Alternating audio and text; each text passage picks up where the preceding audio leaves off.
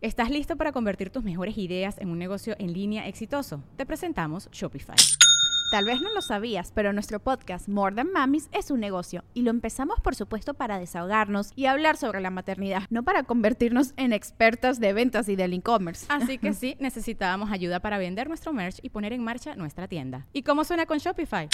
Llegó otra venta. Shopify es la plataforma de comercio que está revolucionando millones de negocios en todo el mundo. Ya seas un emprendedor desde tu casa o desde donde sea, Shopify es la única herramienta que necesitas para iniciar, administrar y hacer crecer tu negocio sin dificultades. Con Shopify puedo gestionar pedidos, envíos y pagos desde cualquier lugar, brindándote toda la información y estadísticas de tus ventas al detalle. Regístrate para un periodo de prueba con tan solo un dólar al mes en shopify.com barra sonoro, todo en minúsculas Ve a shopify.com barra sonoro para llevar tu negocio al siguiente nivel. Shopify.com barra sonoro. Ever wonder what happened to those guys who could have been pro, but you know, life got in the way? Maybe it was a pulled ACL, la rodilla, or just one too many beers? We've been there, and we're bringing you the funniest take on sports commentary you've ever heard. Welcome to Could Have Been Pro, a podcast where we talk about soccer, football, basketball, and many other sports. Proudly brought to you by Sonoro. Find us wherever you listen to podcasts. Just search for Could Have Been Pro, hit that subscribe button, and let's dive into the hilarious side of sports together.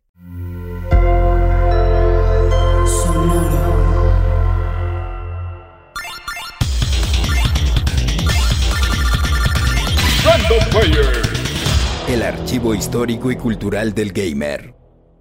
Una consola de segunda generación que revolucionó la manera en la que se experimentaban los videojuegos en los hogares. A pesar de esfuerzos previos, podría considerarse el nacimiento de la industria por los talentos involucrados.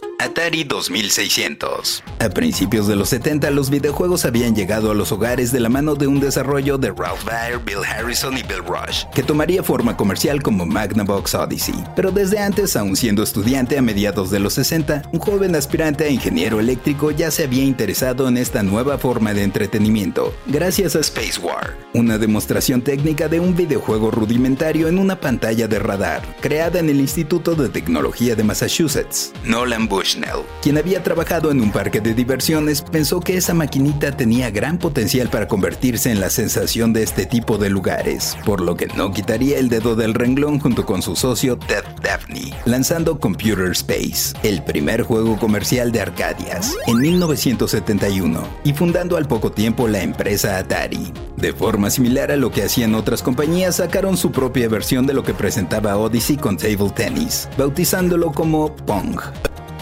para Arcadias en 1972 y luego en 1975 también en formato para casa, pudiendo conectarse a los televisores, estando el software integrado en la máquina, es decir, sin usar cartuchos removibles. Era como el viejo este.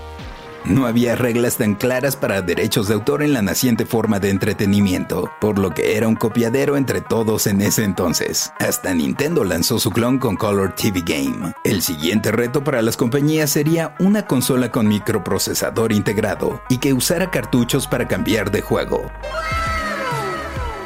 Atari trabajaba en un prototipo desde diciembre del 75, a cargo de Joe DeQueer, que usaba un procesador de la compañía MOS con base en Pensilvania, esfuerzo que después fue perfeccionado por Jay Miner, con una nueva versión del procesador, el 6507, y un chip para convertir las señales y poder verse en el televisor. El nombre clave del proyecto de Atari era Stella, pero se les adelantó la compañía Fairchild, lanzando su Video Entertainment System a finales de 1976. Esto hizo que el desarrollo tuviera que apresurarse, pero eso requeriría del billete de Warner Communications, quienes estaban entusiasmados por el proyecto y querían cierta participación, por lo que Nolan Bushnell y asociados les vendieron Atari por 28 millones, y Warner aflojó otros más de 100 millones de dolarucos para el desarrollo producción, así como agresivas campañas de mercadotecnia y publicidad, pero que también se usaron para contratar a los mejores ingenieros, programadores, diseñadores y creativos de la época. Las oficinas de la compañía con sede en Sunnyvale, California, parte de lo que hoy se conoce como Silicon Valley, eran un parque de diversiones, con toda la libertad para los creadores y fiestas frecuentes, pues la mayoría de ellos eran jóvenes recién graduados o que habían abandonado los estudios, como Steve Jobs.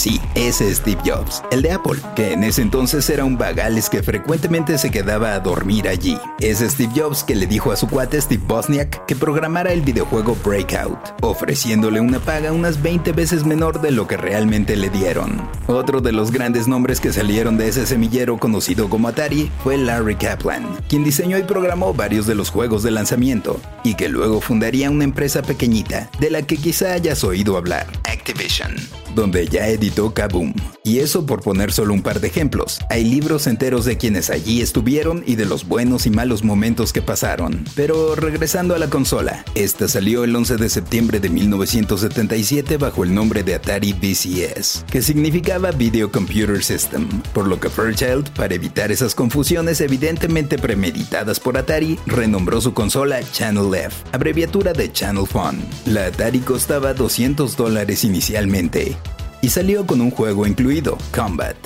Pero habría 8 títulos más disponibles para su lanzamiento. Indy 500, Street Racer, Starship,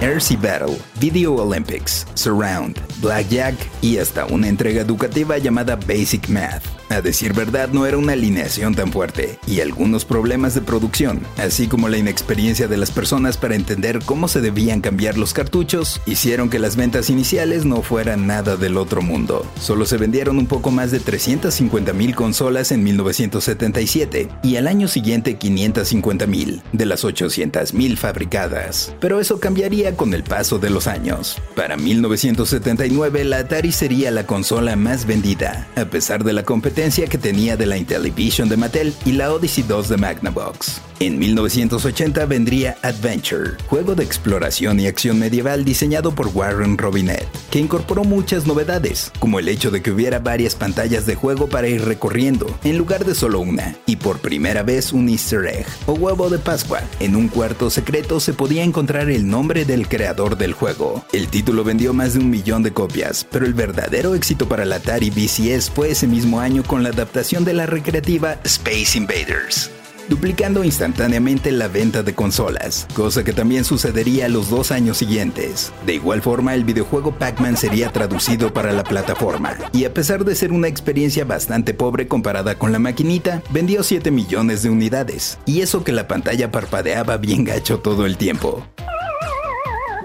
En 1982 Atari usaría nuevas tecnologías disponibles para una nueva consola, la Atari 5200, por lo que la Atari VCS fue renombrada Atari 2600, simplemente por la terminación del número de parte de fabricación, aunque sí sonaba cool. A lo largo de su ciclo de vida, la Atari 2600 tuvo varias revisiones en cuanto a materiales y diseño, pero caracterizada por su fabricación en plástico negro con rugosidad y marcados ángulos, así como seis palanquitas, que luego se redujeron a cuatro, a los lados de la ranura para cartucho que estaba en el centro, pero quizá uno de sus elementos más distintivos en cuanto a diseño sería la parte frontal de madera, aunque también hubo versiones que tenían esa parte en plástico negro. La primera vez que tuve contacto con una de estas consolas fue en Tepito, una zona de comercio cercana al centro de la Ciudad de México, y fue en un local en el que podías jugar media hora por un peso. Quedé fascinado por cómo con el joystick o palanca de control que tenía un botón al lado podías manejarlo que ocurría en la pantalla, que por cierto eran teles blanco y negro. Sí, aún eran bastante comunes en ese entonces. Las primeras ocasiones jugué Asteroids, Pac-Man y Frogger. Mucho Frogger. Me encantaba. Y ya luego mis padres me comprarían una consola que aún tengo y funciona. Habría también otros tipos de controles para ciertos juegos, como los paddles, que ofrecían una perilla giratoria, o los que tenían letras y números para títulos como los de Plaza Sésamo. Tuve juegos como Pole Position, Berserk, Pitfall, Dig Dog, Moon Patrol, Hero, El Imperio Contraataca y era fantástico. Atari desarrolló 136 juegos y otros estudios alrededor de 400. Se vendieron más de 30 millones de consolas. Todo era bonanza hasta que llegó E.T. E.T. No, no es cierto. Pero para saber cómo terminaron las cosas, escucha el podcast de Random Player acerca de E.T., el considerado como el peor videojuego de la historia. La verdad es que se llegó a un punto en el que la oferta superó por mucho a la demanda y la industria tuvo un desplome del 97%, lo que hizo que Atari casi desapareciera y quedara únicamente como marca. Pero a pesar del fracaso, ha tenido reediciones de varios de sus juegos a través de distintas vías. Y en 2020 se supone que vería la luz una nueva consola, con sistema operativo basado en Linux, también llamada Atari VCS, que, bueno, más que una consola es una especie de PC para juegos físicamente disfrazada con un aspecto modernizado del Atari 2600. Pero pues hashtag pandemia y aún no sale, pero todavía es posible preordenarla por 400 dólares. Yo soy el Paella y esto fue Random Player. Random Player es un podcast original de Sonoro, disponible en cualquier plataforma donde escuches tus podcasts. Suscríbete en Spotify y comparte este episodio con tus amigos. Yo soy el Paella y esto fue Random Player. Random Player.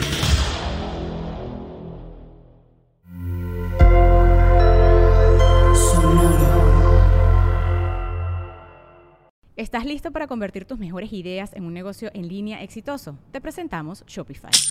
Tal vez no lo sabías, pero nuestro podcast More Than Mamis es un negocio y lo empezamos por supuesto para desahogarnos y hablar sobre la maternidad, no para convertirnos en expertas de ventas y del e-commerce. Así que sí, necesitábamos ayuda para vender nuestro merch y poner en marcha nuestra tienda. ¿Y cómo suena con Shopify? Llegó otra venta. Shopify es la plataforma de comercio que está revolucionando millones de negocios en todo el mundo. Ya seas un emprendedor desde tu casa o desde donde sea, Shopify es la única herramienta que necesitas para iniciar, administrar y hacer crecer tu negocio sin dificultades. Con Shopify puedo gestionar pedidos, envíos y pagos desde cualquier lugar, brindándote toda la información y estadísticas de tus ventas al detalle. Regístrate para un periodo de prueba con tan solo un dólar al mes en shopify.com barra sonoro, todo en minúsculas. Ve a shopify.com barra sonoro para llevar tu negocio al siguiente nivel. Shopify.com barra sonoro.